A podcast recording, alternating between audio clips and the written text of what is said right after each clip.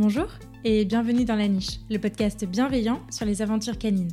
Je suis Claire et je suis ravie de vous partager aujourd'hui le 28e épisode de La Niche. La Niche est un podcast qui aborde les thèmes divers et variés qui entourent le monde canin et qui se veut bienveillant, inspirant, construit et positif. Toutes les deux semaines, je vous partage mes conversations avec des personnes passionnées. Elles viennent raconter à mon micro les expériences et aventures qu'elles ont vécues avec leurs chiens, leurs réussites, leurs plus beaux moments, mais aussi leurs difficultés et les leçons qu'elles en ont tirées. Aujourd'hui, je suis ravie de vous partager ma conversation avec Audrey. Audrey est ancienne éducatrice de chiens guides et éleveuse de kelpie, entre autres. Dans cette discussion, elle nous raconte son parcours avec ses trois chiens, Belay, Hollywood et Pilgrim, et son expérience dans l'élevage canin. De ses deux premières portées à l'investissement et aux responsabilités que cela implique, en passant par sa définition d'un bon élevage et son avis sur les expositions canines, Audrey nous partage ses meilleurs conseils pour bien choisir son élevage lorsqu'on souhaite accueillir un chiot. Alors que vous soyez déjà humain d'un chien ou que vous vous apprêtiez à le devenir, cet épisode est pour vous. Mais je ne vous en dis pas plus et je vous invite tout de suite à rejoindre ma conversation avec Audrey. Et eh bah bonjour Audrey. Bonjour. J'espère que tu vas bien. Merci beaucoup d'avoir accepté euh, mon invitation. Je suis ravie de t'accueillir sur la niche. On va commencer par les présentations. Qui es-tu Audrey? Euh, du coup, je m'appelle Audrey, j'ai 31 ans maintenant. Aujourd'hui, je suis euh, formatrice en lycée agricole euh, dans un pôle équitation, donc je m'occupe de jeunes qui veulent travailler dans le monde du cheval.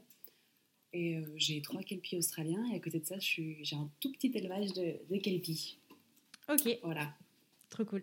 Est-ce que tu pourrais nous présenter tes chiens du coup, tes kelpies Oui. Alors du coup, j'en ai trois. J'ai euh, niveau âge, c'est assez simple. C'est 6, 4, 2. Ok. et, donc la plus vieille Bélé, elle a 6 ans, donc du coup, c'est une femelle. Euh, la deuxième, c'est Hollywood, euh, qui a 4 ans, qui est aussi une femelle. Et le petit dernier, c'est Pilgrim, c'est le fils de Bélé, et il a 2 ans et c'est un mâle. Ok. Et du coup, lui, il est né chez moi. D'accord, ok. Donc, tu vas nous raconter tout ça. Alors, avant de ça, je voulais revenir un peu sur ton expérience euh, antérieure avant de les avoir, tous les trois. Mhm. C'était quoi ton expérience avec les chiens? Est-ce que tu as toujours grandi aux côtés de, de chiens, d'animaux ou pas du tout? Comment ça s'est fait pour toi? Alors je pense que c'est un peu particulier parce que oui, j'ai toujours grandi euh, autour des chiens, mais j'étais pas du tout intéressée par eux. Euh, mes parents ont toujours eu un chien. celui avec qui j'ai passé la plus grande partie de mon enfance, c'était un golden. et en fait, mon grand-père habitait tout près de la maison et, il promenait le chien 2-3 heures le matin à partir de 6 heures du matin. Donc quand je voyais en fait vraiment le chien, il était KO de sa, belle balade et, et donc du coup c'est pas c'est pas vraiment un animal qui m'intéressait beaucoup. Enfin, j'étais contente de lui faire des câlins et tout ça, mais c'était pas non plus euh, ma passion. Euh, moi, j'étais passionnée par le cheval. Euh, parce qu'il se trouve que dans la ville où j'habitais quand j'étais jeune, avec mes parents, l'équitation, c'était le seul sport qu'on proposait aux enfants avant 6 ans. Donc du coup, ils se, sont dit, on va la mettre au cheval, du coup, dès 4 ans. Donc à 4 ans, j'ai commencé le cheval. Et, et ça, ça m'a passionnée. Tout de suite, j'ai adoré les chevaux. Et j'ai continué jusqu'à bah, jusqu'à il y a trois ans où du coup j'avais un poney à la fin. Euh, à l'adolescence, mes parents m'ont acheté un poney et, euh, et, là elle est en retraite euh, parce qu'elle a eu des, des, soucis de santé. Donc du coup j'ai arrêté le cheval maintenant, mais du coup je l'entretiens toujours. Elle est en retraite et, et, je vais lui dire bonjour régulièrement. Ok. Et alors, du coup, qu'est-ce qui t'a motivé à prendre un chien? Comment t'en es arrivé à t'intéresser un peu plus Oui. du coup, quand le chien de mes parents est décédé, je me suis intéressée vraiment au chien. En fait, c'est la relation avec le chien qui m'intéressait. Je connaissais la relation avec le cheval, qui reste quand même un animal de proie, donc euh, qui a la fuite facile. Enfin voilà, il y avait plein de mm. petites barrières, je trouvais, dans la relation avec le cheval. Et du coup, je me suis, enfin, je m'intéressais à la relation avec le chien. Euh, je me demandais en quoi elle était différente. Et j'étais à la fac à ce moment-là, et du coup, je me suis dit, bah, pour pas m'engager tout de suite dans l'adoption d'un chien et euh, m'engager sur 10-15 ans, euh, je vais commencer par euh, devenir famille d'accueil pour les chiens guides d'aveugles. Parce qu'on prend un chiot à deux mois, on, s'en occupe, et puis vers un an, il part, euh, il part en éducation. Et donc, du coup, c'était vraiment un, laps de temps assez court qui me convenait parce qu'à l'époque, en plus, étudiante, je ne savais pas ce que j'allais faire de ma vie, je ne savais pas encore ce que j'allais faire dans 2-3 ans. Donc, je trouvais ça très sympa de pouvoir d'être suivie par un professionnel aussi et, et de m'engager sur un temps vraiment très court. Donc, j'ai commencé comme ça, ma candidature, j'ai posé ma candidature et euh, elle a été acceptée. Et, euh, et là, j'ai découvert le monde du chien et j'ai fait waouh Ok. Et donc, du coup, tu as eu euh, plusieurs, plusieurs chiens en famille d'accueil? Comment ça s'est passé? C'est ça. Donc j'ai eu un premier chiot qui rentrait en éducation. Puis après, du coup, directement, j'ai enchaîné avec un deuxième. Que j'ai prééduqué jusqu'à ses un an. Puis le troisième est arrivé. J'ai continué, en fait, je me suis vraiment laissée emporter là-dedans. Puis à chaque chien, j'apprenais une nouvelle chose parce qu'ils sont vraiment tous différents.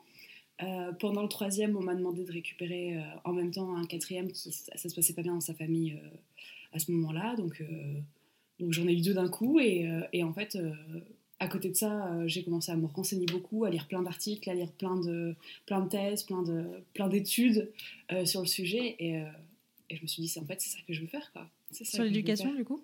Ouais, sur l'éducation, c'était vraiment travailler avec le chien être éducateur canin, ça, ça, ça m'intéressait vraiment beaucoup. Mhm. Et, euh, et, du coup, ce que j'ai fait, c'est que je me suis dit, ok, je postule au chien guide pour être éducatrice là-bas.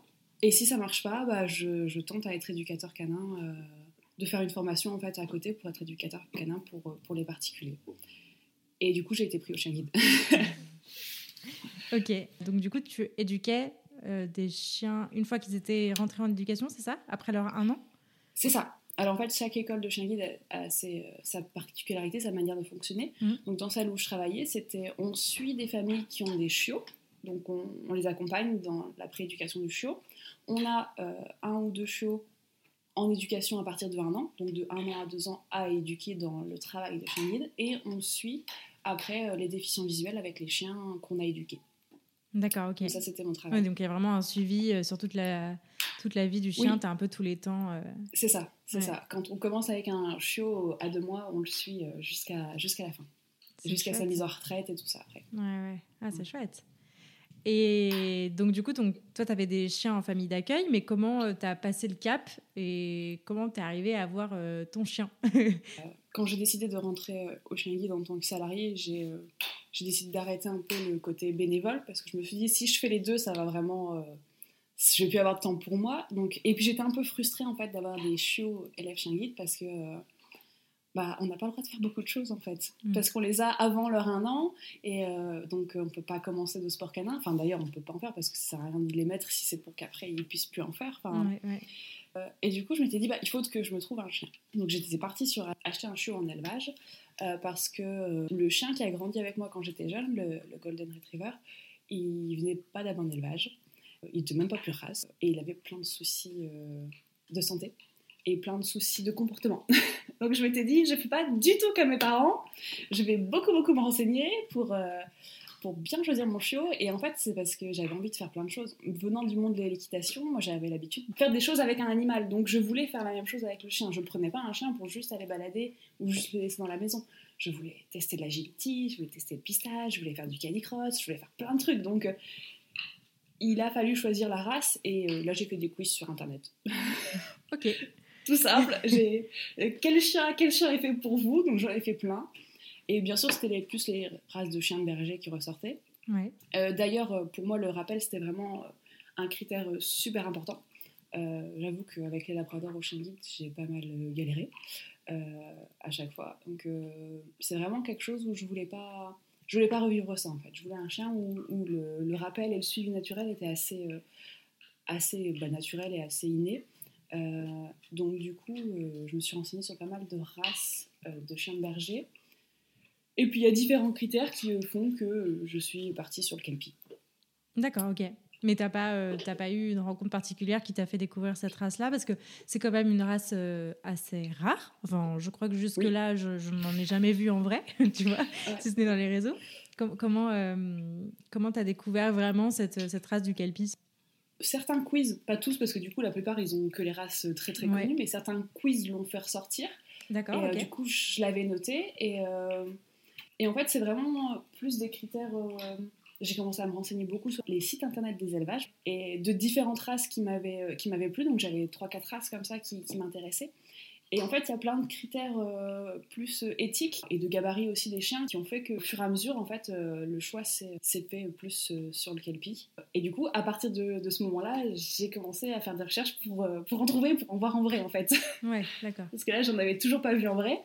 Et j'ai trouvé une éleveuse qui était à 300 km de chez moi, et du coup, elle organisait une balade. Donc euh, bah, j'ai fait les 300 km et euh, je suis allée la voir. Et du coup, j'ai pu voir des kelpies en vrai. Ok. Pour les auditeurs qui ne verraient pas à quoi ça ressemble un kelpie, est-ce que tu peux nous décrire rapidement à quoi ça ressemble? Oui, alors la plupart des gens disent c'est un renard. donc en fait c'est un chien moyen, donc ça fait maximum 50 cm de haut, donc c'est vraiment en dessous du genou, ça arrive. Et c'est un berger classique, donc oreille droite, poil court et de couleur unie. Donc soit tout marron, soit tout noir. Après, il y a quelques chiens qui sont noir et feu ou marron et feu, un peu comme le Doberman. Mais, euh, mais voilà, c'est un gabarit plutôt classique. On peut imaginer un peu un malinois tout chocolat, un peu plus petit. Ok. Donc du coup, sur, le, sur le choix de, de, la race, sur tes critères de recherche, tu nous as dit qu'il y avait donc euh, le, rappel qui était important pour toi. Mhm. plutôt berger. Est-ce qu'il y a d'autres choses qui t'ont fait euh, pencher, trancher vraiment pour, pour le calpi?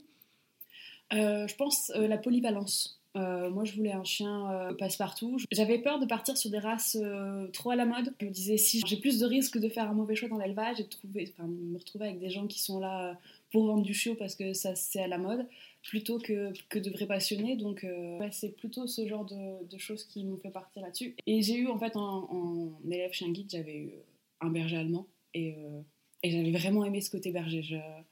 J'arrive pas à mettre des mots là tout de suite sur la différence, mais il y a.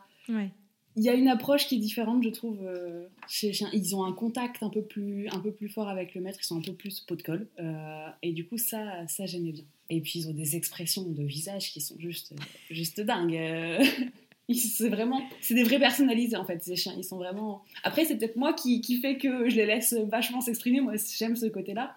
Mais c'est vraiment, c'est des personnalités, ces chiens-là. Hmm. C'est chouette. Pour revenir un peu sur l'histoire de, tes chiens, de comment ils sont euh, arrivés. Donc la première, c'était euh, c'est ça qui est arrivé? Oui. Comment ça s'est enchaîné? Comment tu as décidé de prendre un deuxième chien après? Euh, comment, euh, comment ils sont arrivés dans ta vie tous les trois? Du coup, j'ai pris Bélé.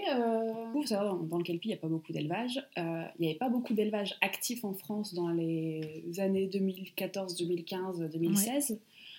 donc moi, qui faisais ma recherche fin 2014, début 2015, j'ai un peu galéré.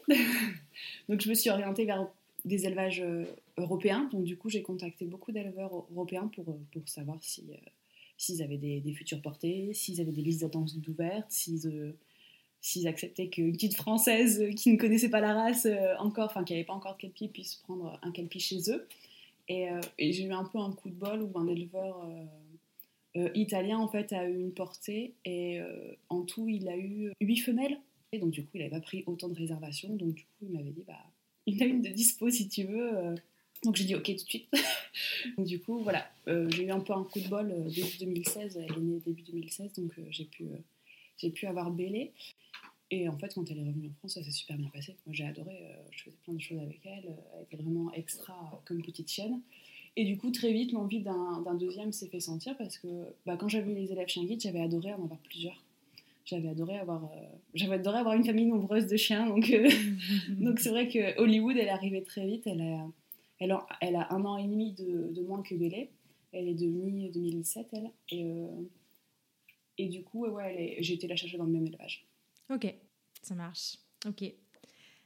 Et alors, du coup, comment tu t'es euh, dit, euh, tiens, je vais faire reproduire une de mes chaînes Comment tu t'es lancé Comment on se lance dans l'élevage? Qu'est-ce qui, qu'est-ce qui a fait déclic? Comment tu as eu cette envie? Alors, je pense que ça m'a toujours intéressé de l'élevage. J'avoue que je sais qu'il y a beaucoup d'éleveurs qui disent oui, il faut d'abord être passionné par une race pour pouvoir faire de l'élevage.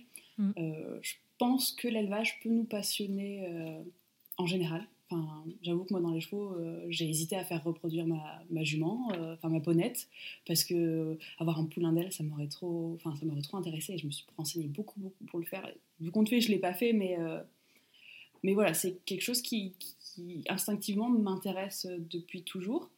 Et en fait, je pense que ce qui m'a fait passer le cap chez les chiens, euh, c'est la formation que j'ai eue euh, en tant qu'éducatrice de chien guide, qui est une formation très complète. Et, du coup, j'ai eu des super bonnes connaissances au niveau de la reproduction et, de l'élevage, en fait, en plus de l'éducation canine.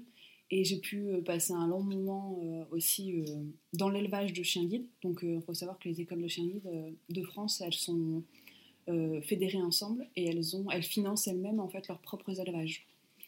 Donc là, c'est vraiment, en, fait, je pense que c'est un peu l'idéal de l'élevage parce que c'est des élevages qui sont pas là pour être rentables. Ils font tout ce qu'il faut pour avoir des chiots euh, qui puissent devenir chien guide derrière. Donc ils font, ils font tous les tests de santé qu'il faut, ils font toute l'associat qu'il faut. S'il faut dépenser de l'argent pour faire des choses, ils vont le faire en fait. Parce que Mm. le but pour eux, c'est pas de vendre les chiots et d'être rentable derrière, c'est vraiment, euh, c'est vraiment de faire naître euh, les meilleurs chiots possibles. Donc Ouais. de voir ça en fait. qui limite aussi Voilà. l'aspect mercantile qu'il peut y avoir dans cette activité. ouais.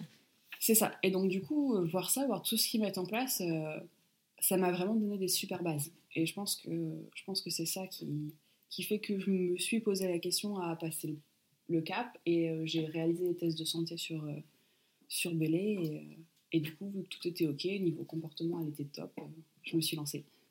Ok, ça marche. Donc pour l'instant, tu as fait combien de portées jusque-là? Alors, du coup, pour l'instant, j'en ai fait deux. Une avec euh, Bélé.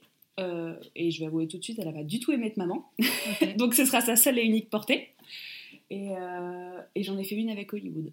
Euh, c'est hyper intéressant ce que tu viens de dire parce que euh, je connais beaucoup de gens qui euh, veulent faire reproduire leur chien sans forcément être éleveur, sans avoir les connaissances, etc. Mais j'ai envie de dire, ça c'est un- autre sujet, mais plutôt sur le fait de ta chienne n'a pas aimé être maman.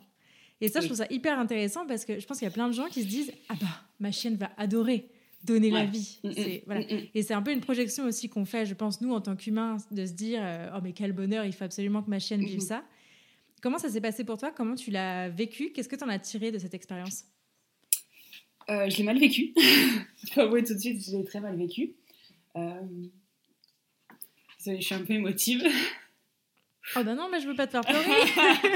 non, non, la semaine, la semaine a été dure, donc euh, Pardon. hein, t'inquiète. Alors du coup, il y a quand même des circonstances qui font qu'elle n'a pas aimé être maman. Ouais. Euh, elle a eu un souci au mamelle. Je vais pas rentrer dans les détails, mais voilà, elle a hum, pas vraiment pu allaiter ses chiots. Et c'était vraiment douloureux pour elle d'allaiter ses chiots. Donc il y avait, il y avait l'instinct maternel, on le voyait très bien, elle, avait elle s'occupait de ses chiots, donc il y avait un chiot qui criait. euh, Donc du coup, elle était tout le temps auprès d'eux et tout ça. Mais, euh, mais il y avait cette douleur qui, qui a fait que l'allaitement s'est mal passé. Et, euh, et l'attachement, je pense, aux chiots s'est très mal passé et c'est pas fait à ce moment-là non plus. En fait, au fur et à mesure des semaines, euh, elle voulait, voulait plus être avec eux, parce que bah, elle avait mal et, elle était tiraillée, elle était pleine d'émotions. Et je pense que dans ces cas-là, euh, sans faire d'anthropo- d'anthropomorphisme, ça se rapproche beaucoup du- d'une maman humaine. Et euh, il y, a, un panel d'hormones qui, qui jouent à ce moment-là, qui font qu'on est perdu, qu'on est très émotif. Et, et c'est vrai que ça a été dur pour elle à ce moment-là. Après plusieurs semaines, moi j'ai pris la décision de, de l'enlever les chiots. Je voyais qu'elle était mieux quand elle partait. Donc j'ai pris la décision de l'enlever des chiots. Et j'avais déjà depuis plus- plusieurs jours en fait euh, introduit Hollywood avec les chiots. Et Hollywood par contre était génial avec eux. Donc euh, c'est plus elle qui a pris le relais en fait euh, après plusieurs semaines avec, avec eux. Et, euh, et ça a été, leur, ça a été euh, leur deuxième maman en fait. Hmm. Elle, a vraiment, elle s'est vraiment occupée d'eux. Et donc, euh, Bélé, en fait, son souci de mamelle, le vétérinaire m'a dit euh, ça peut être juste une fois, comme ça peut revenir pour la fois suivante. Donc, je me suis dit euh, non, non, non, on va, Ouais. on va arrêter là l'expérience. Et en plus, c'était ma première portée, donc, donc ça, a été, ça a été compliqué. Et je m'en suis voulu d'avoir fait ça à ma chienne. Ouais. J'imagine. Ça va? Bon. Non, non, mais j'imagine. Mais, mais c'est vrai que c'était un point important que je voulais aborder avec toi parce que, effectivement, enfin, moi, je, je croise plein de gens en fait qui, qui sont persuadés que euh, ça, va être, ça va trop bien se passer, etc. etc. Ouais. Bah, une portée de chien, c'est pas forcément euh, si évident que ça. Déjà, je pense que non. ça demande beaucoup de connaissances. On va en reparler juste après. Mais euh, rien que sur le fait de prendre la décision de faire ça et de ce que ça implique aussi, nous, en tant qu'humains, la responsabilité que c'est, Oui. je trouvais ça important de, de- d'en, d'en parler. Oui, ouais, non, Mm. c'est sûr. Et ça peut mal se passer, ça peut très mal se passer. Enfin, il y a des éleveurs qui perdent leur chienne, euh, faut le dire. Et même quand ça se passe bien, c'est un travail de malade. C'est un travail de malade. Et euh, oui, c'est si on veut bien faire les choses et si on veut vraiment s'impliquer, euh, c'est euh, ça prend beaucoup beaucoup d'énergie et, et c'est beaucoup de travail pour une chaîne. Faut faut faut pas se cacher, hein, comme euh, comme je pense tout parent mammifère, euh, c'est du boulot de, de faire euh, d'élever des petits, donc euh, donc c'est pas une décision du tout qu'il faut prendre à la légère. Et, euh, et si rien que le, le partage de, de l'expérience que j'ai eue avec Bélé, ça peut ça peut faire réfléchir un peu les gens parce que ça c'est des choses qui arrivent et euh, c'est pas forcément des choses que la- les éleveurs vont parler parce que c'est compliqué, mais ça arrive, ça arrive. Comme il y a des chiennes et, puis en fait, on peut pas, c'est pas le caractère de la chienne qui va pouvoir dire si c'est aussi une bonne maman derrière ou pas. En plus de mon expérience au chien guide, j'ai fait des stages dans des élevages et ils m'ont dit, non, eux, ils ont fait une fois une portée et c'était leur chienne la plus gentille, la plus, la plus sociable avec les humains, la plus sociable avec les chiens. Elle n'a pas du tout aimé être maman. Et, euh, et, des chiennes qui rejettent leur chiot à la naissance, c'est possible en fait. Ça arrive, c'est pas tous les chiens, mais ça arrive. Et je euh, pense que ça arrive plus souvent qu'on le croit en tout cas. Oui. En tant que particulier, euh, je, je, pense qu'effectivement c'est. Puis même sans, bon, sans aller jusque-là, je pense que les conséquences aussi que ça peut avoir sur les chiots de pas avoir une maman assez présente, qui fasse la, la prééducation de chiens que nous on peut pas faire, ça a tellement de conséquences que effectivement c'est pas à prendre à la légère. Mm. C'est sûr. Et par exemple, moi, je sais que plus jamais je ferai une portée sans avoir euh, une autre chienne dont je suis sûre de l'instinct maternel derrière. Donc, je ferai plus de portée avec une chienne si c'est ma seule chienne. Je ferai plus de portée avec une chienne si euh, si j'ai pas une autre chienne qui, qui a déjà euh, élevé des chiots avec, en fait. Mm, mm. Parce que je pourrais potentiellement prendre le relais comme voilà. ça là. C'est ça. Parce que là, c'est un coup de bol, en fait, qu'Hollywood se soit, elle se soit instinctivement été vers les chiots, qu'elle a été une super maman pour eux parce que voilà, je pas, je pouvais pas le savoir à l'avance en fait. Donc euh, là, c'est vraiment un coup de bol. Et du coup, je veux plus prendre le risque pour les chiots en fait qui vont, qui peuvent naître. Donc euh, voilà, ça c'est après être portée là, c'est ce que je me suis dit, c'est plus jamais je refais ce cas de figure là. Hmm. Donc du coup, cette première portée, euh, elle, a, elle, a fait, elle a fait de toi une éleveuse? Parce que je crois qu'à partir d'une portée, on est déjà considéré comme éleveur, il me semble. C'est important de le dire. oui, c'est ça. Alors, est-ce que tu pourrais revenir un peu euh, sur ta définition à toi du métier d'éleveur? Alors, euh, ma définition à moi du métier d'éleveur, c'est euh, c'est quelqu'un qui fait naître des chiots, enfin en tout cas des animaux, certes, mais c'est aussi quelqu'un qui prend soin de ses reproducteurs, des parents, et c'est quelqu'un qui va prendre soin des chiots, donc qui va travailler pour, pour leur offrir le, la meilleure base possible dans la vie euh, et, qui va après euh, choisir avec soin euh, la famille avec qui il va vivre. Et qui va aussi, moi, c'est ce que je dis, c'est ce que je dis en pleurant à chaque fois qu'il y a un chiot qui part, c'est s'il y a un souci, je suis là. Il faut savoir que dans la loi française, un chien n'a qu'un seul propriétaire.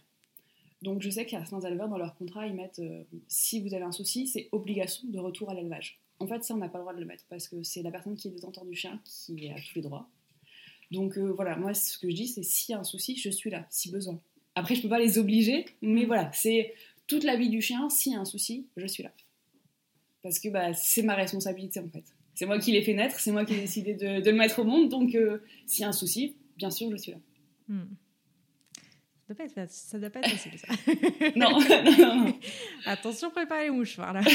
c'est ça. Oui, donc du coup, toi, ton objectif, donc on a compris euh, que bon, tu étais quand même une bonne éleveuse et c'est pour ça que tu es là aujourd'hui. Je voulais revenir un peu avec toi sur euh, toi, tes objectifs en tant qu'éleveuse. Euh, lesquels sont-ils? Parce que j'imagine que c'est pas te faire de l'argent. Est-ce que tu peux nous parler de tes, de tes vrais objectifs derrière cette démarche-là? Alors, juste pour parler d'argent, je voulais juste que dire, mon objectif, c'est de ne pas en perdre.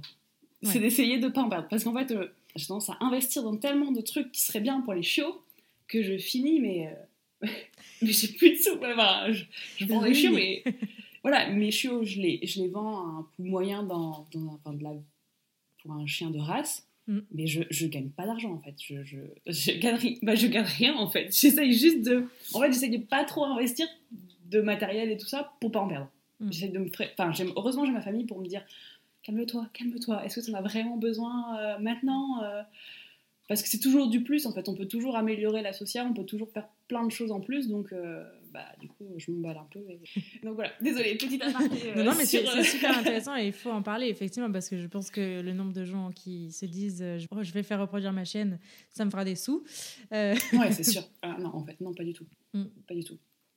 Il y a beaucoup, beaucoup d'argent à investir avant la vente des chiots, donc clairement, clairement pas très loin cette histoire. Non, non, non, non, non.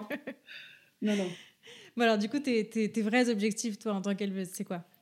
Alors, euh, pour recontextualiser un peu, il euh, faut se rappeler que je suis éleveuse de Kelpie australien, mhm. qui est une petite race euh, pas très connue et même au niveau mondial qui est un effectif très petit. Donc, il y a une partie de, de, mon objectif qui va aussi être, c'est pas le plus gros, mais je vais aussi penser du coup à la race. En fait, c'est les choix de mariage qui se font maintenant qui vont déterminer si la race elle existera encore dans 10 ans en fait. Hmm. Parce qu'il y a un souci de, de pôle génétique très faible qu'il faut apporter un maximum de diversité génétique dans la race. Donc ça, par exemple, ça compte. Et par exemple, je sais que moi j'ai pris l'engagement de jamais faire deux fois le même mariage. Je pourrais, je pourrais me dire mes chiots, mes premiers chiots de la première portée sont super, je vais refaire le même mariage avec euh, les mêmes parents.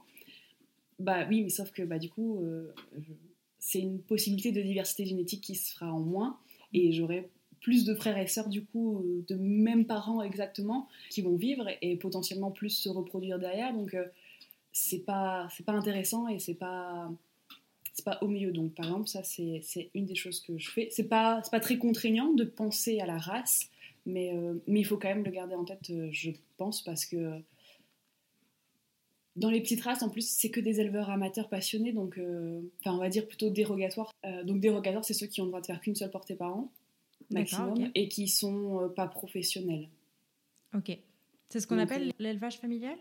Bah, pas forcément, en fait. L'élevage familial, c'est pas c'est pas un terme euh, déposé en fait tout le monde peut le mettre à sa sauce on peut avoir 200 on peut avoir 200 reproducteurs et dire euh, je suis un éleveur familial non enfin voilà. Dans la loi il y a dérogatoire qui fait qu'une seule portée par an maximum. Et après à partir de deux portées par an on est professionnel donc il faut euh, toute la paperasse qu'il y a chez un professionnel. Donc le numéro de tirette enfin il faut plein de choses en plus que, que le dérogatoire n'a pas forcément besoin. D'accord ok. Ouais, donc dans mes objectifs, c'est vraiment penser à, la, à la race parce que bah, en Kelpie, on n'est que des éleveurs dérogatoires. Il y a quasiment que ça, à 99%, on n'est que des éleveurs dérogatoires. Donc, euh, donc si nous, on ne prend pas euh, à cœur de, faire attention à ce qu'on fait euh, pour la race future, bah, bah il n'y aura plus de race. Quoi. Donc, même si on est juste des petits éleveurs non professionnels, c'est aussi à nous de, de porter ce fardeau et de faire attention. Et après, dans mes objectifs, c'est vraiment de faire naître des chevaux bien dans leurs pattes. C'est vraiment le principal et qui puissent en fait suivre leurs adoptants dans la vie en fait et, aller partout avec eux. Et en fait ce que je veux c'est vraiment des chiots qui puissent euh, changer la vie de leurs propriétaires comme les miens ont changé ma vie. Hmm. mais oui donc du coup c'est vraiment avoir des chiots bien dans leur tête faire le maximum pour qu'ils aient des, euh, une santé euh, parfaite même si on travaille quand même avec du vivant donc on peut pas peut pas tout faire parfaitement. Mais oui des chiens bien dans leur tête et et oui et polyvalents qui puissent tout faire faire avec, euh, avec leurs humains. c'est un bel objectif. Alors du coup, on va parler un peu des, choix des mariages parce que c'est quand même un, point euh, assez important. Tu nous disais donc que tu prenais le parti de ne jamais refaire deux fois le même mariage, mais comment on choisit de, de marier deux, deux chiens? C'est comme ça qu'on dit? Oui. Alors du coup, il faut déjà être très lucide sur sa femelle. Ses points forts, ses points faibles. Ses qualités, ses défauts. Que ce soit au niveau physique, que ce soit au niveau mental. Euh, aussi ses points faibles et ses points forts au niveau santé. Euh, alors, on n'a pas la chance d'avoir ce genre de choses en KLP, mais dans pas mal de races, maintenant, il y a des tests de santé. Des tests génétiques, en fait. Donc, on va pouvoir euh, déterminer génétiquement si, par rapport à une maladie, le chien est complètement sain, donc il ne porte pas la maladie, ou il est porteur, donc il a un des deux gènes qui a la maladie, donc il ne va pas la développer, mais il va pouvoir la transmettre potentiellement à, ses mhm. descendants ou s'il est complètement atteint, et donc il a les deux gènes de la maladie, donc il va la développer, et il va forcément la transmettre à sa descendance.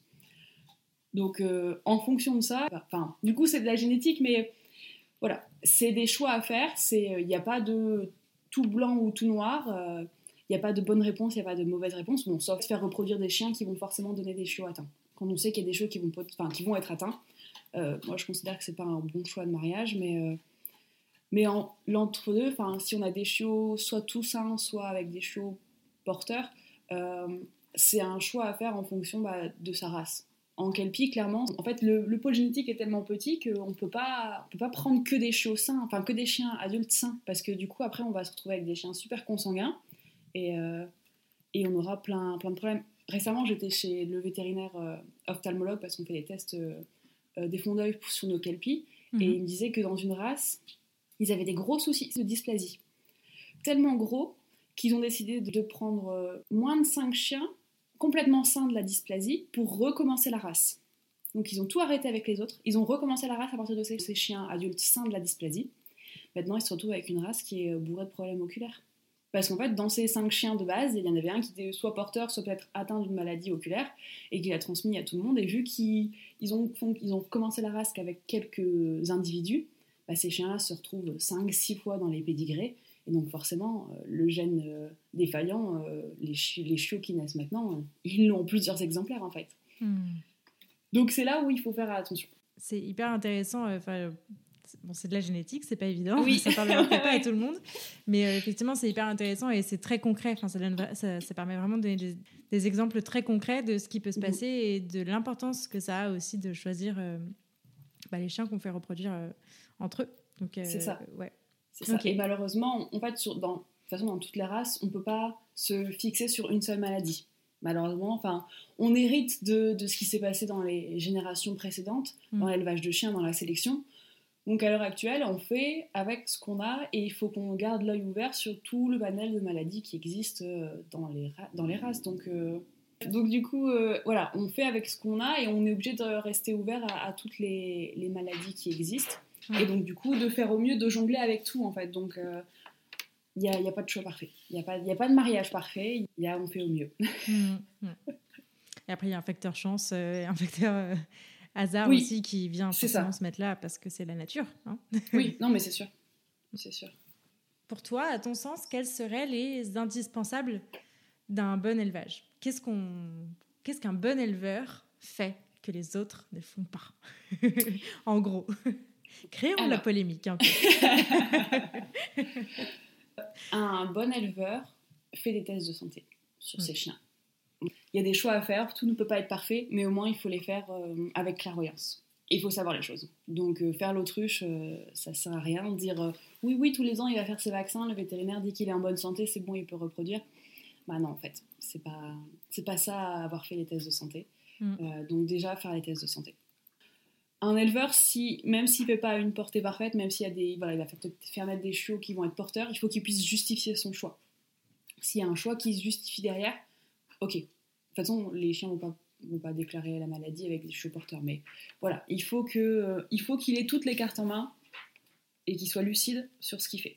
Donc ça, c'est la, la, base, c'est euh, faire les tests de santé. Pour moi, c'est... Euh, donc concrètement, les tests de santé, ça peut être quoi? Ça peut être des, tests de dysplasie, comme tu disais C'est ça. Alors du coup, il faut vraiment se renseigner en fonction des races. Mmh. ça peut être les tests de dysplasie. Euh, ça peut être des tests oculaires, ça peut être euh, donc c'est un fond d'œil en fait. Le chien fait un fond d'œil chez euh, le vétérinaire ophtalmo. ça peut être une échographie cardiaque chez un cardiologue quand il y a un souci de, maladie cardiaque dans la race. Ça peut être des tests ADN mhm. parce que voilà les laboratoires développent de plus en plus des tests ADN pour les différentes races. Donc malheureusement les labos vont surtout chercher les, les tests dans les races où il y a beaucoup d'individus. Euh, quand on voit qu'il y a, euh, je crois, 20 000 euh, bergers australiens LOF, donc pure race, qui sont nés cette année, voilà, ça fait beaucoup de reproducteurs à tester. Donc ça fait des tests toujours très intéressants à développer pour les labos parce que voilà, chaque éleveur va commander son test et, et faire le test génétique pour la race. Quand on voit que dans certaines races, il y a un ou deux chiens, ou même zéro qui naissent par an, c'est sûr que dans cette race-là, ça va pas intéresser les labos pour développer des, les tests là-dessus. Mais oui, il y a des tests aussi ADN, du coup, euh, qui sont euh, potentiellement, enfin, qui sont développés dans, dans, pas mal de races. Mais ça, c'est vraiment en fonction des races, il faut se renseigner euh, souvent au club de race. Le club de race, il va dire les tests qu'il demande pour que, obligatoires pour, pour les chiens reproducteurs. Ça marche. Ok, donc les tests de santé pour un, pour un, bon élevage, donc fait des tests de santé. Oui. Est-ce qu'il y a d'autres d'autres critères? Oui, euh, un bon éleveur, pour moi, a des compétences en comportement canin. Parce que bah, pour la socialisation et la familiarisation des chiots, il faut pouvoir euh, comprendre en fait le langage canin et ce que font les chiens en fait entre eux et savoir quand intervenir, savoir quand arrêter un exercice, savoir euh, en fait, il existe, ça se développe de plus en plus, il existe plein de protocoles de socialisation des chiots qui, qui se développent, qui se vendent. Enfin, moi-même, je participe au protocole, j'utilise le protocole qui s'appelle Pupiculture pour euh, mes portées, qui est un super protocole fait euh, par une éleveuse américaine. Mais euh, ces protocoles ne sont utiles que si nous, derrière éleveurs, on peut réagir en fonction de ce que va nous présenter en fait le chiot.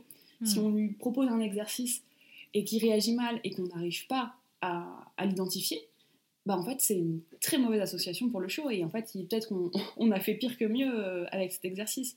Donc il y a vraiment, il y, a, y, a, vraiment des, des, des, connaissances en comportement canin qui sont pour moi indispensables en tant qu'éleveur. Mmh. Peut-être que c'est important de rappeler, en fonction de, si, de, de où vous en êtes sur la question, euh, vous en tant qu'auditeur. Mais euh, la période de socialisation du chiot, elle se passe en gros de, euh, de 0 ou quelques jours à 4 mois, en gros, grosso modo. Mhm. Et donc, il y a une grosse partie de cette période qui se passe à l'élevage.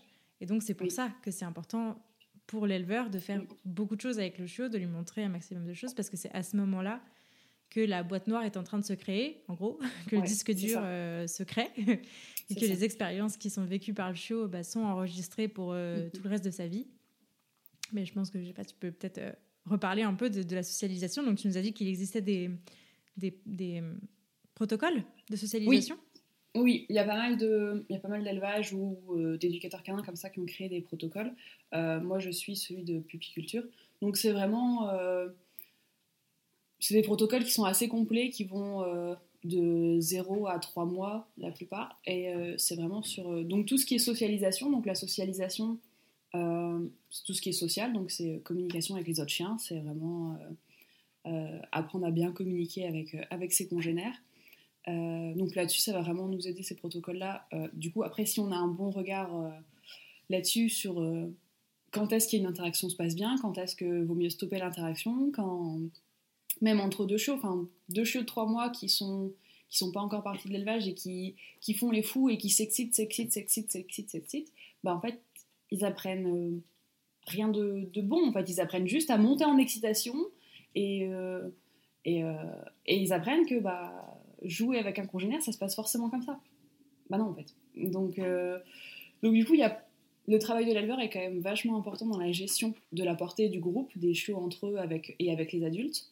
Et aussi savoir euh, quel chien intégrer parce que euh, l'idéal c'est qu'ils voient d'autres chiens en plus de leur mère. Mhm. Donc savoir quel chien intégrer euh, dans les chiens qu'on connaît, c'est aussi, aussi tout un travail. Et, et, après il y a toute la partie aussi familiarisation. Donc certains appellent sociabilisation. Moi je préfère le terme familiarisation parce que je trouve qu'il est plus il est plus concret. Enfin, c'est rendre les choses familières. Donc c'est tout ce qui va être l'environnement. Donc habituer le chiot euh, à plein de choses. Et ça c'est aussi un, gros travail et savoir quand on présente une nouvelle chose à un chiot, savoir que bah, là c'est peut-être un peu trop. Donc euh, arrêter l'exercice tout de suite. Moins le chien, voilà, il n'aura pas forcément une, bonne expérience, mais pas forcément non plus une mauvaise. Donc on va passer à autre chose que si on ne le voit pas, bah là, euh, voilà, comme tu disais, c'est le disque dur. Quand ils sont chiots, chiens font des associations qui vont rester à vie. Donc, euh, avoir une mauvaise expérience chiot, ça va les marquer à vie. Et dans leur tête, ça va être, ok, cette, cette, euh, si je me retrouve dans cette situation, la première impression, ce sera la méfiance. Parce que ça s'est mal passé la première fois. La première fois est vraiment super importante. Donc, il faut bien sûr leur faire voir plein de choses, mais il faut surtout leur faire voir bien plein de choses. Il faut que ça se mm. passe bien, en fait, à chaque fois l'impression qu'ils vont avoir quand ils vont revivre cette situation, elle soit toujours positive en fait. La familiarisation aux humains, c'est super important. Il faut qu'à chaque fois, ça se passe bien les interactions quand ils sont jeunes avec les humains, parce que du coup, toute leur vie d'adulte, même si des fois il leur arrive des mauvaises choses, la première impression, elle sera toujours celle qui est restée de tout petit, donc ce sera toujours une bonne impression en fait. Et ça, ça c'est un... J'avoue que quand je l'ai appris, euh, quand j'ai bossé là-dessus, euh, bah, quand j'étais en formation chien guide, c'est vraiment quelque chose qui m'a marqué. Je me suis dit, waouh, j'ai un éleveur, ça a une sacrée responsabilité en fait. Ça a vraiment, euh, ouais, ça a une responsabilité de fou en fait. Mm, mm. Gros challenge quand même. Ouais, ouais, ouais. Faut dire, il faut leur montrer plein de trucs, mais sans les traumatiser. C'est ça. Euh, ça se passe bien à chaque fois, c'est. Ouais. C'est un gros challenge. Et, et, je pense que ça, c'est aussi un des points qui fait qu'on peut. Euh, c'est un des critères qui va, qui va montrer qui est un bon éleveur et qui ne l'est pas forcément en fait. Et après, on ne peut pas tout faire parfaitement, euh, mais, euh, mais en avoir conscience et essayer de faire de mieux, de mieux en mieux et de se remettre en question, c'est ça aussi qui est important. Après, je pense que c'est plus difficile à voir du coup de l'extérieur euh, pour quelqu'un qui cherche, qui cherche un chiot, mais bon, au feeling, il y a des fois, rien qu'en discutant avec les, enfin, avec les gens, des fois, on, voit si, voilà, on voit si dans leur tête ils savent tout et ils savent tout mieux que tout le monde ou, ou si des, ils peuvent se remettre en question. Quoi. Ouais, c'est clair. Est-ce que tu aurais des exemples de, je sais pas, d'exercices de, socialisation euh, que, que, toi tu fais avec, euh, avec les chiots et qui peuvent être importants, enfin, pour montrer un peu aux éditeurs qui chercheraient justement un bon élevage, bah, quoi chercher en fait? Alors du coup, bah, ça c'est quelque chose qui, qui, plaît pas mal à ma famille, parce que souvent je les invite à ces moments-là. Bah, par exemple, on va se déguiser. Euh, pour habituer les chiots euh, à toutes sortes de choses. Donc on va mettre euh, un masque et un tuba. certains vont mettre une capuche, une casquette, un bonnet, une cagoule. Enfin, c'est vraiment habituer les chiots à toutes les, extravagances que les humains peuvent porter en fait. Et ça, on le voit très souvent des, des chiens qui sont pas habitués les euh, casquettes, les chapeaux, les bonnets. C'est ça. Et, je trouve qu'on le voit souvent en hiver quand il fait noir en plus tôt. les gens qui ont une cagoule ou qui ont une capuche, les chiens tout de suite, euh, oh, ils se stoppent et ils bloquent en mode qu'est-ce que c'est cet horrible truc noir qui avance vers moi. En fait, c'est juste quelqu'un avec une capuche. Et donc tout ça, bah c'est des choses qu'on peut faire à l'élevage. C'est pas quelque chose de très très compliqué, c'est juste voilà donner des bonnes expériences avec tous ces genres d'artifices que les humains peuvent, euh, peuvent porter. Mais, mais du coup, c'est une première bonne impression. Et du coup, quand ils vont le revoir dans la rue, quand ils seront plus âgés, c'est Ah, ok, ça je connais, c'est bon, je sais ce que mm. c'est, c'est cool, on peut y aller, on peut passer. Euh, après, j'ai tendance aussi. Euh, voilà, c'est un des gros investissements que j'ai fait. J'ai acheté euh, du matériel, des modules en mousse comme les enfants ont en, en maternelle et en primaire. Ok. du coup, c'est des petits modules où les chiots apprennent à monter dessus. Il y a une ou deux marques, donc c'est vraiment, ça fait 20 cm de haut, c'est en mousse, c'est très, très léger. Euh, et donc, du coup, ils apprennent bah, à monter des marches, euh, à descendre des pentes. Il y a une petite bascule. Voilà, il y a une, j'ai aussi euh, une grosse toupie en plastique, donc c'est un, un, gros objet rond. Et en fait, il est instable. Donc voilà, un sol instable, c'est quelque chose qui peut qui peut être perturbant pour un chien d'âge adulte, mais s'il a déjà vécu chiot, ça va. Et donc du coup, tout ça, c'est des choses que les chiots vont, vont être habitués à l'élevage tout doucement. Hmm, des petits parcours voilà. Euh. C'est ça, marcher sur des petites grilles, marcher sur des, des, petites choses comme ça, des choses qui vont, des sensations qui sont un peu qui peuvent être un peu perturbantes, mais euh, mais là on le fait dans le jeu, on le fait dans le groupe, on, a des petits des petits tugs, des petits trucs pour jouer à ce moment-là, et en fait ça passe tout seul parce qu'ils s'en rendent même pas compte, mais la sensation elle est quand même là, ils la font quand même, et euh, et, et, du coup après en âge adulte, on passe une, on passe une grille d'aération de métro, nickel quoi, on marche dessus. Rien que, ou par exemple, bah, du coup, j'y pense avec les grilles de métro, euh, avoir de l'air qui nous arrive dessus. Ça, ça peut être vachement perturbant pour les chiens. Donc, euh, rien que ça, une petite habituation quand ils sont tout petits. Euh, ces petites choses qu'on va, ces petits exercices voilà qu'on va mettre en place, mmh. qui changent vraiment la vie. ouais, c'est ça. Adulte, parce que quand c'est pas acquis, en fait, ben, c'est tout le temps là, quoi. C'est tout le temps un problème qui revient. C'est ça. Mmh. C'est ça. Tu parlais tout à l'heure de, de, la connaissance en comportement canin. Je pense que, d'après ce que tu dis là, ça me fait penser à ça. Euh, je pense qu'il faut aussi un sacré bagage en termes d'apprentissage, bah, des méthodes d'apprentissage du chien, qui sont pas forcément les mêmes que les nôtres. La généralisation, tout ça, euh, c'est vraiment mhm. important, quoi. Ah non, c'est sûr. C'est sûr. Oui, exactement. Ah non, c'est chouette.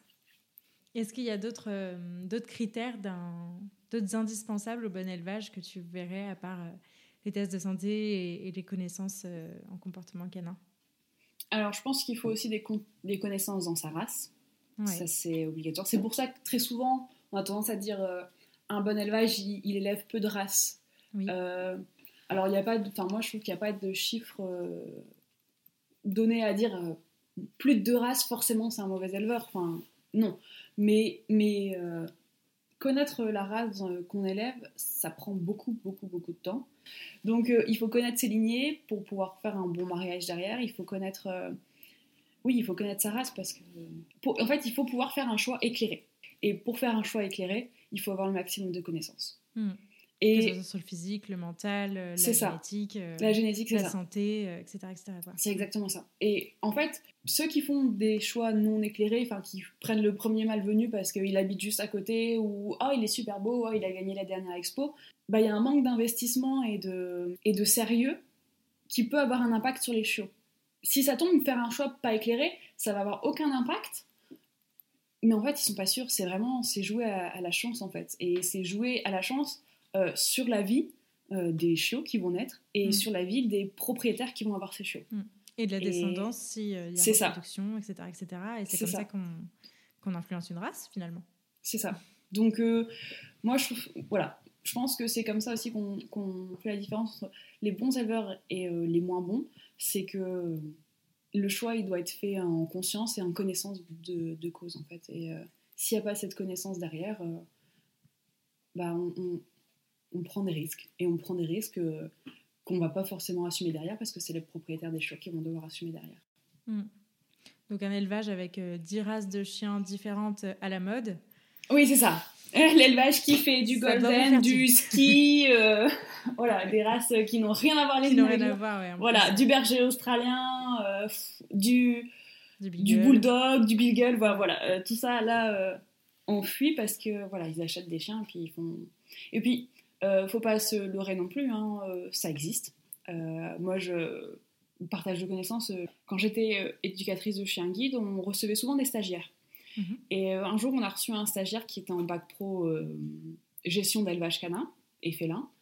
Et, euh, et, quand il est rentré, donc du coup, nos chiens en éducation sont au chenil, donc on a des, des super chenils où les chiens sont là du lundi au vendredi quand on les travaille. Et après, le vendredi, ils partent en, week-end en famille. Et le gamin, il est rentré dans le chenil avec les larmes aux yeux en disant Oh, mais c'est propre oh, Mais les chiens sont bien et, en fait, il, nous a raconté après qu'il avait eu une expérience dans un autre élevage où il avait, enfin, dans un élevage où il avait dû faire un stage où il y avait plus de 200 reproducteurs et où ça se passait très très mal. Les chiens vivent dans des conditions horribles. Et, en fait, le gamin, il nous expliquait qu'il bah, avait failli abandonner en fait sa formation, son bac, tellement ça l'avait dégoûté. Donc oui, les, mauvais éleveurs existent. Faut pas, pas se leurrer. Et malheureusement, ils existeront tant qu'il y a des gens qui achètent des chiens. Donc euh, plus les gens sont au courant, plus les gens vont être sélectifs euh, dans leur choix, euh, mieux ce sera. Plus ça va changer. C'est ça.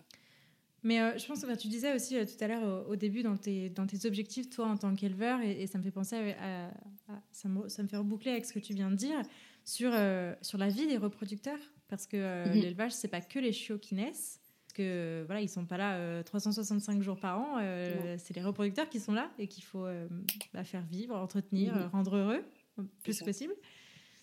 Comment, comment ça se gère ça et comment est-ce qu'il faut fuir dès que on voit que les reproducteurs sont en, chenille ou, ou est-ce qu'il faut est-ce qu'il faut vraiment que on se dit un bon élevage c'est des chiens qui vivent en famille etc.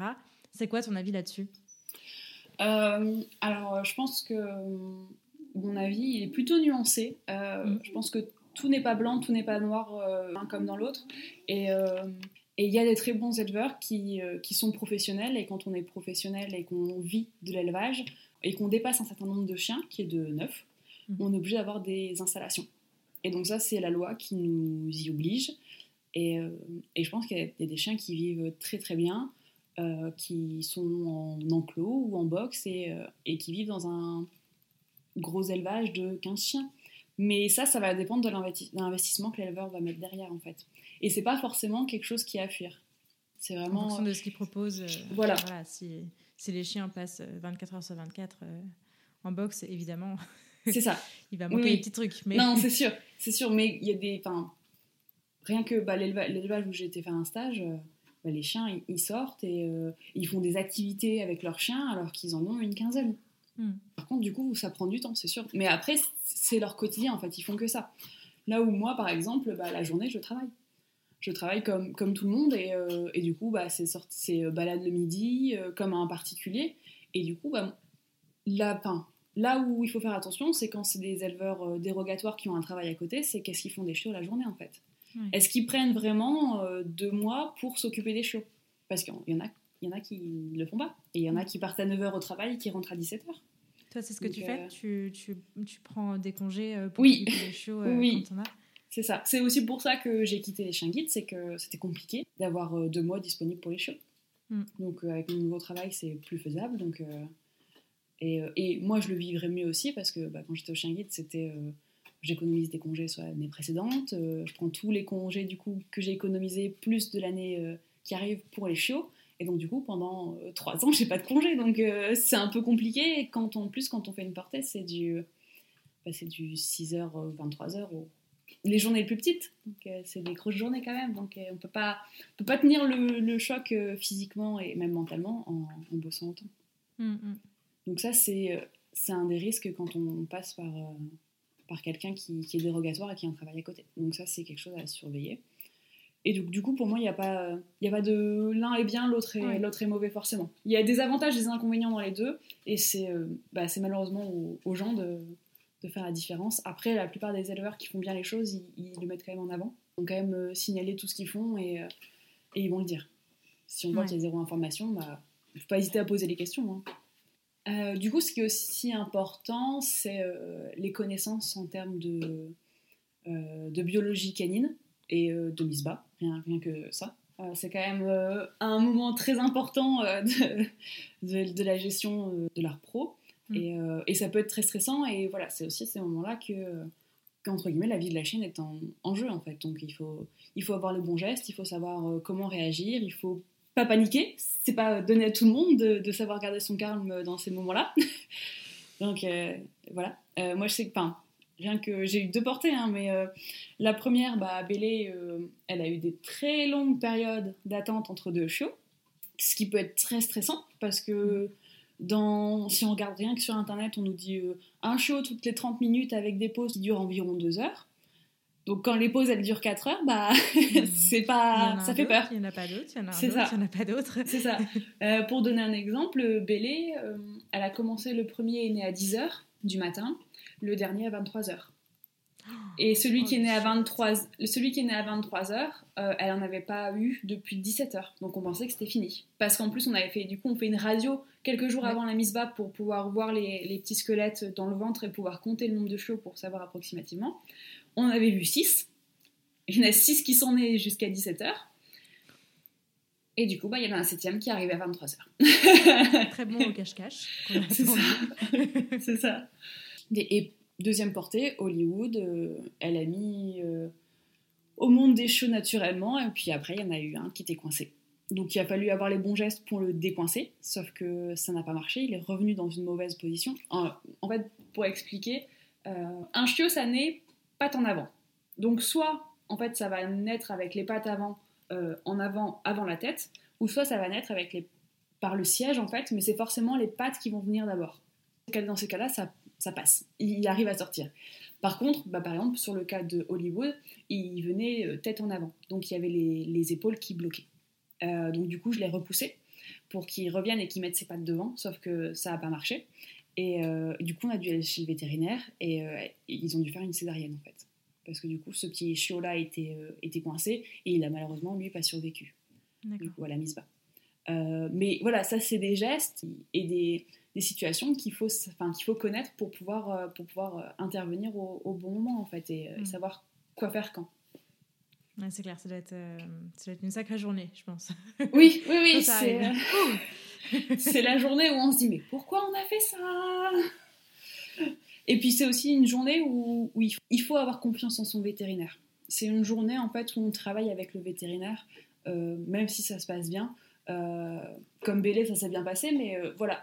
Bah, après, c'est ma première portée, mais avoir le vétérinaire au téléphone qui dit T'inquiète pas, si elle n'a pas de contraction, ça va, c'est juste une pause avoir ce professionnel de santé là qui, nous rassure et qui nous accompagne dans ce moment-là, c'est super important. Pareil, enfin, la deuxième fois quand j'ai dû confier ma chaîne et que la vétérinaire elle m'a dit il est vraiment coincé, moi non plus, j'arrive pas à le, faire bouger, on part en césarienne, bah faut avoir confiance en fait en son vétérinaire pour euh, ok, bah, je te la laisse en fait. Mm. Alors après, ça dépend à l'heure à laquelle ça arrive, parce que du coup, il faut aussi trouver un vétérinaire qui, qui accepte de nous accueillir, peu importe euh, le moment. Donc moi, j'ai de la chance pour l'instant, mes deux chiennes ont mis bas à la journée. Euh, mais quand ça arrive à 5h du matin, il faut avoir un vétérinaire qui répond au téléphone. c'est clair. Donc ça, c'est des, des, choses qu'il faut prévoir euh, en avance. Et après, euh, je pense qu'un bon, un bon éleveur, bah, oui, là on vient de voir le début de la vie, on va voir la fin de, du moment chez l'éleveur, c'est quelqu'un qui, choisit ses adoptants en fait. Et et, pour moi, un, bon éleveur, c'est un éleveur qui ne va pas laisser les gens choisir euh, le chiot euh, au moment de la naissance ou à une semaine ou, ou à deux. Euh, c'est quelqu'un qui va attendre de voir un peu les, premiers tempéraments ressortir chez le chiot et pour pouvoir cibler au maximum le bon chiot pour la bonne famille en fait. D'autant plus, je pense, en Kelpie où on a quand même des chiens qui sont très très actifs ils sont tous très actifs, mais il y en a beaucoup plus que d'autres, donc euh, ce serait bon pour personne d'envoyer le show le plus dynamique et le plus euh, à fond avec les gens qui veulent faire beaucoup de randonnées et commencer les sports canins. Voilà, un, chien, un chou comme ça, on le met avec une famille qui a de l'expérience et qui a peut-être des objectifs derrière un peu plus poussés, qui vont du coup répondre aux besoins de dépenses de ce chiot-là. Ouais, ouais. Oui, et puis en plus, les, les, le caractère des chiots évolue aussi entre le moment où ils naissent et le moment où ils partent. ils passent aussi par plein de phases, par plein de, par plein de choses différentes. J'imagine que c'est pas évident et là aussi c'est encore une grosse responsabilité, je pense, que de choisir euh, quel chiot on met chez qui. c'est ça. Et puis euh, je sais pas comment font les éleveurs qui ont des races où il y a des robes particulières parce que moi en Kelpie ils sont tous de la même couleur et j'arrive encore à avoir des gens qui ont des préférences physiques. En fait, moi j'ai trouvé ça très compliqué en fait de, savoir comment me positionner là-dessus. Comment dire. Euh, je voulais faire un choix en fait. Enfin que le choix de, du chiot se fasse conjointement avec la famille. Mm. Après deux portées, je trouve ça compliqué et je pense que de plus en plus, je vais partir sur euh, c'est moi qui désigne le chiot que vous allez prendre. Parce que les gens, ils n'ont pas forcément des critères très objectifs. En fait, ils sont tellement, euh, ils idéalisent tellement le moment, ils sont tellement euh, un peu trop sur le coup de cœur, même s'ils sont très conscients que c'est pas comme ça qu'on choisit un chiot. Quand ils viennent voir les chiots et que le premier qui vient vers eux, mais en fait, c'est juste celui qui était plus proche de la porte à ce moment-là, tout de suite, c'est oh, c'est lui qui est venu, c'est lui qui est venu. Oui, enfin, c'est juste qu'il se trouve à un mètre de vous et que les autres sont à deux mètres. Donc forcément, c'est le premier qui va arriver. Je trouve que les gens sont beaucoup, beaucoup dans l'émotionnel, ce qui est normal. Donc je me dis de plus en plus que je vais euh, peut-être faire le choix moi-même. Alors ça, c'est toujours une réflexion pour ma prochaine portée. Mm. Faire le choix moi-même du chiot parce que, euh, parce que du coup, j'ai un, peu, un peu plus de recul en fait sur la situation. Mm. Comment on les laisse partir? Difficilement. euh... Moi, je pourrais pas, hein, je crois. Franchement. Après, euh, j'avoue que ils... Alors, ils grandissent dans mon salon. Et après, ils ont, tout, ils ont une grande partie de la maison au fur et à mesure, sauf dans les petits temps où je suis pas là, parce que j'essaie quand même de travailler aussi le moment où je suis pas là, où ils mm. sont en parc dans le salon, en fait, du coup, toujours avec la caisse de mise bas, en sécurité. Et à la fin, on est épuisé. On est épuisé à être tout le temps. En fait, les premières semaines, bah, je dors avec, euh, je dors près de la caisse pour être sûr qu'il n'y ait pas de soucis avec euh, les chiots quand ils sont la nuit quand ils sont petits. Et, euh, et après, plus ils grandissent, plus ils vont être la nuit du coup dans leur parc et, et, la journée dans la maison et dans le jardin. Et dans ces cas-là, ces semaines-là, les dernières semaines, je fais du 6h quand ils se réveillent jusqu'à 23h le soir. Et les moments en fait, où eux ils dorment, bah, c'est le moment où je m'occupe plus des adultes, où on va promener, où on va faire d'autres trucs. Donc du coup, j'arrête pas. Donc du coup, c'est vrai qu'il y a, il y, a, il y, a, il y a un peu plein d'émotions parce que bah, je suis je suis triste de les voir partir, j'ai pas du tout envie de les voir partir, mais en même temps je suis épuisée donc euh, clairement j'aurais pas pu les garder. Hein. ouais, c'est clair, j'imagine. Ok. Euh, T'as des prochaines portées de prévues? Euh, Oui, normalement cet été normalement oh. prochaine portée cet été avec euh, Maman Hollywood et normalement c'est sa dernière portée je pense parce qu'elle a eu sa première l'année dernière à 4 ans ce qui n'est pas non plus tout jeune là une deuxième à 5 ans et puis après, euh, après stop ok euh, moi, je voulais avoir ton avis un peu sur les, sur les concours et les expositions canines qui existent. Je mhm. sais que beaucoup d'éleveurs bah, font ça et ça fait partie aussi de leur métier d'éleveur que d'aller participer à ces, à ces événements-là c'est principalement des concours de beauté. Arrête-moi si je dis des bêtises. Euh, quel, est ton avis là-dessus? Est-ce que toi, t'en fais aussi? Euh, Est-ce que tu peux nous parler un peu de, ce sujet euh, qui fait débat, je pense? Ouais, je pense. alors moi, j'en fais. La plupart des gens appellent ça des concours de beauté. C'est pas, pas vraiment la beauté qui compte en fait. C'est est-ce que le chien correspond au standard et on va faire gagner le chien qui correspond le mieux au standard de la race? Il y a quand même un critère un peu de sélection et d'amélioration du physique de la race derrière. Après, faut toujours contextualiser. Moi, je lève du kelpie. Donc, c'est pas une race euh, avec euh, un physique très particulier. Enfin, c'est plutôt standard. C'est pas une race très connue. Donc, euh, j'estime que c'est important, de, en tant qu'éleveur, d'avoir l'avis des juges parce qu'ils ont un avis plutôt impartial sur, sur les chiens qui vont leur être présentés nous, on, essaye d'être un maximum impartial, mais ça reste nos chiens. Et on mm. les trouve. Il y a toujours un côté de nous qui, de toute façon, c'est le mien le plus beau. Euh, donc, je pense que c'est toujours intéressant.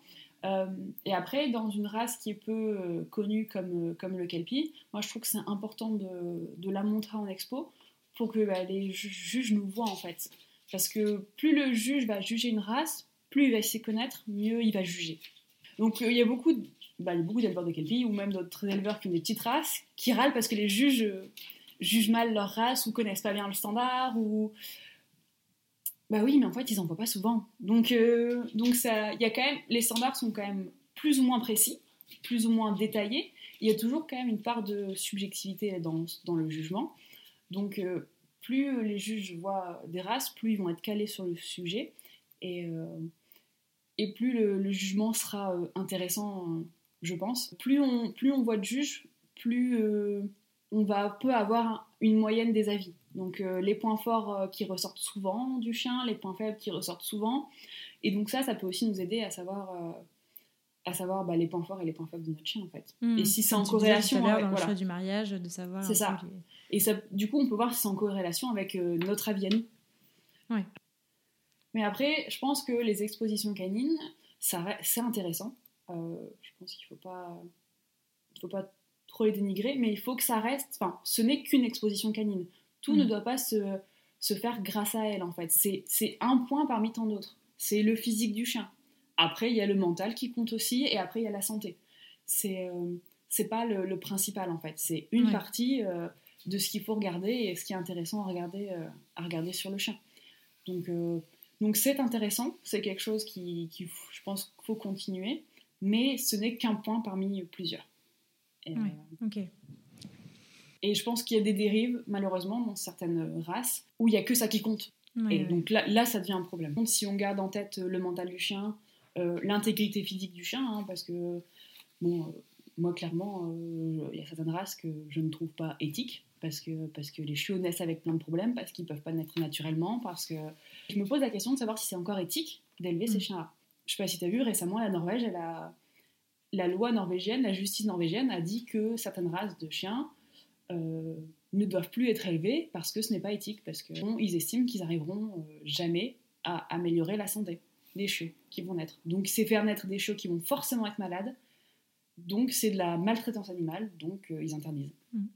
Je trouve ça très courageux comme position c'est mon point de vue. C'est important de rappeler que, quand même que ces expositions canines, elles ont un, elles ont un rôle, elles ont mhm. une utilité. Euh, je pense aussi que c'est important aussi que ces expositions canines connaissent aussi leurs limites, peut-être, mhm. et à quel moment. Euh, à quel moment ça s'arrête? À quel moment on arrête de raccourcir les museaux? À quel moment on arrête de faire grossir les, de rapetissir les têtes de... C'est ça. Et puis, quand on parle de ces sujets-là, de ces hypertypes, moi ça m'énerve un peu parce que tous les gens disent euh, c'est la faute du standard. Hmm. Non, le standard, euh, dans quasiment toutes les races, il y a des petites modifications qui sont faites au fur et à mesure des années, mais de quasiment toutes les races, le standard, il a plus de 100 ans. Donc euh, les chiens qu'on a en photo il y a 100 ans, il y a 100 ans ils, ont, ils répondent au même standard que ceux d'aujourd'hui.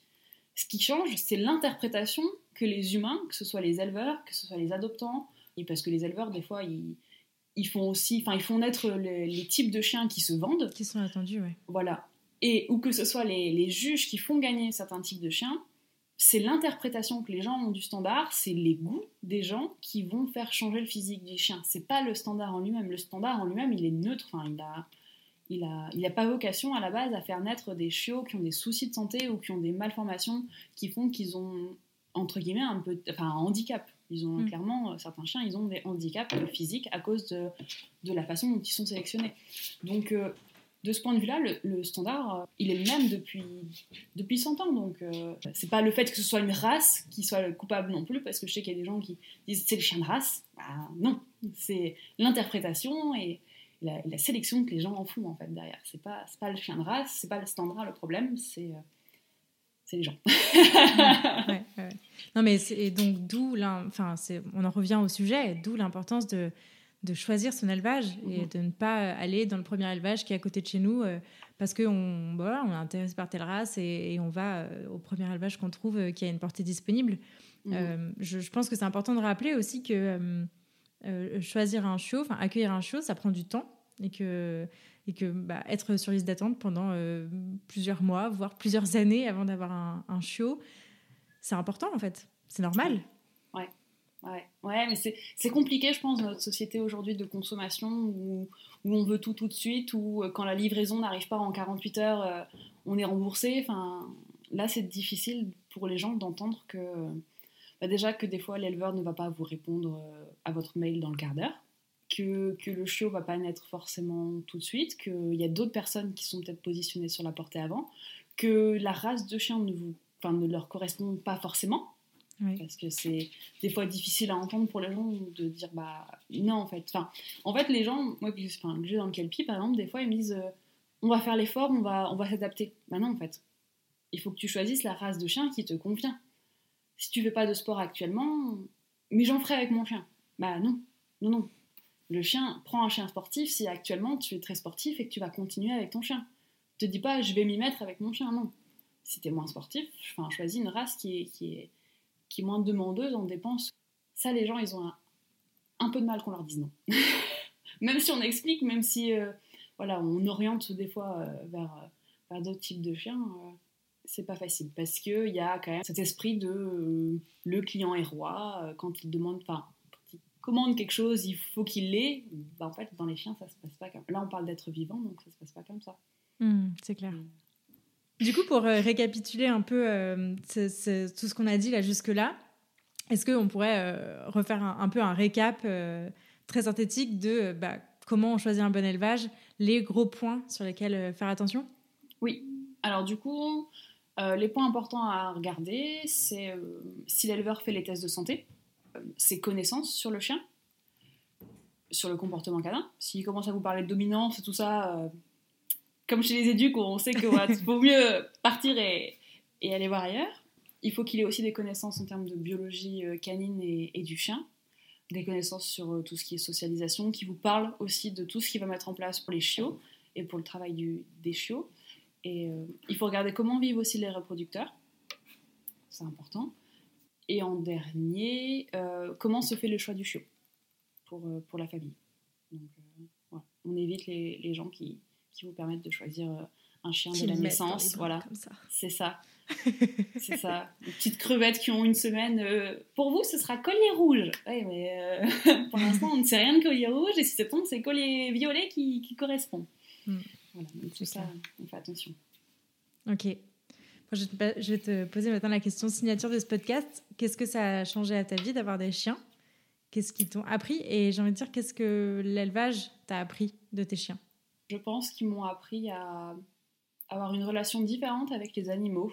Euh, en tant que cavalière, il y avait un petit côté à chaque fois euh, essayer de dompter l'animal, essayer d'être le plus fort. Et, euh, je trouve que ça se retrouve beaucoup dans le monde du cheval. Et, euh, alors que dans le monde du chien, j'ai découvert un, monde où on pouvait coopérer avec, avec l'animal, où on pouvait faire des choses ensemble, où, on pouvait essayer d'arrêter de chercher la difficulté de montrer que l'homme est plus fort et qui peut, et qui peut contraindre l'animal à faire quelque chose comme il le souhaite. voilà, bah là c'est vraiment enfin, découverte de la coopération avec l'animal. Et euh, du coup, je pense que ça m'a appris aussi à être beaucoup plus humble là-dessus. C'est un peu en relation, c'est quand même euh, important. Et je pense que c'est ça qui me plaît le plus dans le monde canin maintenant, c'est que qu'on part vraiment sur de la coopération et sur, euh, et sur du bien-être pour tout le monde en fait. Puis après, je pense qu'ils ont, ils ont totalement changé ma vie en dehors de ça. c'est le virage à 180 degrés pour, pour vivre chien, manger chien, dormir chien. ça, c'est sûr. Hmm, c'est cool. Est-ce qu'il y a des ressources que tu aimerais partager à nos auditeurs? Euh, Oui, un livre que je trouve intéressant qui s'appelle euh, Tout se joue avant un an de Jean Cuvelier. Donc c'est alors malgré son titre, il y a quand même une partie qui est intéressante pour tout ce qui est rééducation du chien, mais, euh, mais c'est vraiment plein de petites astuces et infos sur, sur l'accueil du chiot. moi, c'est un livre que je vais offrir à tous mes adoptants en, kit qui part avec le chiot. En fait, j'ai fait des petits kits chiots avec plein de, plein de choses. Et du coup, il y a toujours le livre euh, dedans. Euh, parce qu'il est illustré, il est super bien fait et bien sûr il, promeut la méthode positive et, euh, bienveillante, donc ça c'est important. la deuxième ressource que je voudrais partager, c'est le site internet Love Select qui a été mis en place par la Société Centrale Canine et qui est un site qui répertorie tous les chiens Olof français. Euh, donc du coup, on peut trouver, on peut vérifier en fait les dires euh, des éleveurs sur ce site. Juste avec le nom du chien et sa race, on peut le retrouver sur le site. On peut voir les tests de santé qui ont été faits, les expositions canines gagnées, les tests de comportement comme euh, les TAN, ou, donc, qui est test d'aptitude naturelle. on peut voir les résultats, les, enfin, les tests comme le XO ou voilà, de ce genre de, de petits concours, de petits tests de comportement. On peut aussi surtout voir la descendance des chiens. Donc on peut aussi contrôler si une chienne ne fait pas trop de portée, euh, avec, quel, euh, avec quel chien elle fait ses portées. Enfin, voilà, on peut vraiment vérifier euh, et regarder beaucoup beaucoup de choses. Donc c'est vraiment un, super site et je conseille vraiment à toutes les personnes qui, réfléchissent à l'adoption d'un chien d'aller vérifier, d'aller vérifier sur ce site les dires de l'éleveur. Cool. Eh ben, je mettrai la référence en barre d'infos. Où est-ce qu'on redirige les auditeurs qui souhaiteraient suivre ton travail, tes futures portées et voir tes, euh, Alors du coup, sur les réseaux sociaux, euh, que ce soit Facebook ou Instagram, euh, élevage Dark Phoenix. Voilà. Ok, ça marche. Du coup, pas hésiter à regarder mes stories. Je fais pas mal de stories sur la vie avec les chiens. Et quand il y a des chiots, j'inonde pas mal avec des stories plus, plus, sur les chiots. Voilà, c'est ça. Ok, ça marche. Et eh bah, merci beaucoup, Audrey. Bah de rien, à bientôt. Ouais, à bientôt. merci beaucoup pour ce super épisode. Passe une belle journée. Salut. Ouais, Merci beaucoup de vous être rejoint à ma conversation avec Audrey et de l'avoir écouté jusqu'au bout. J'espère que ce nouvel épisode vous a plu et si c'est le cas, je vous invite à en parler à des amis qui pourraient aider et à le partager sur les réseaux sociaux en nous taguant darkphoenixkennel et @lanicheaventure. Si vous souhaitez soutenir ce projet, vous pouvez aussi me laisser une note et un commentaire sur la plateforme que vous utilisez pour m'écouter, parce que ça aide beaucoup le podcast à se développer. Pour enrichir votre écoute, n'hésitez pas à visiter mon site laniche-aventure.fr. Enfin, pensez à vous abonner et à me suivre sur Instagram pour ne rien rater de nos aventures et des prochains épisodes qui arrivent très vite. D'ici là, prenez soin d'eux, prenez soin de vous et je vous dis à la prochaine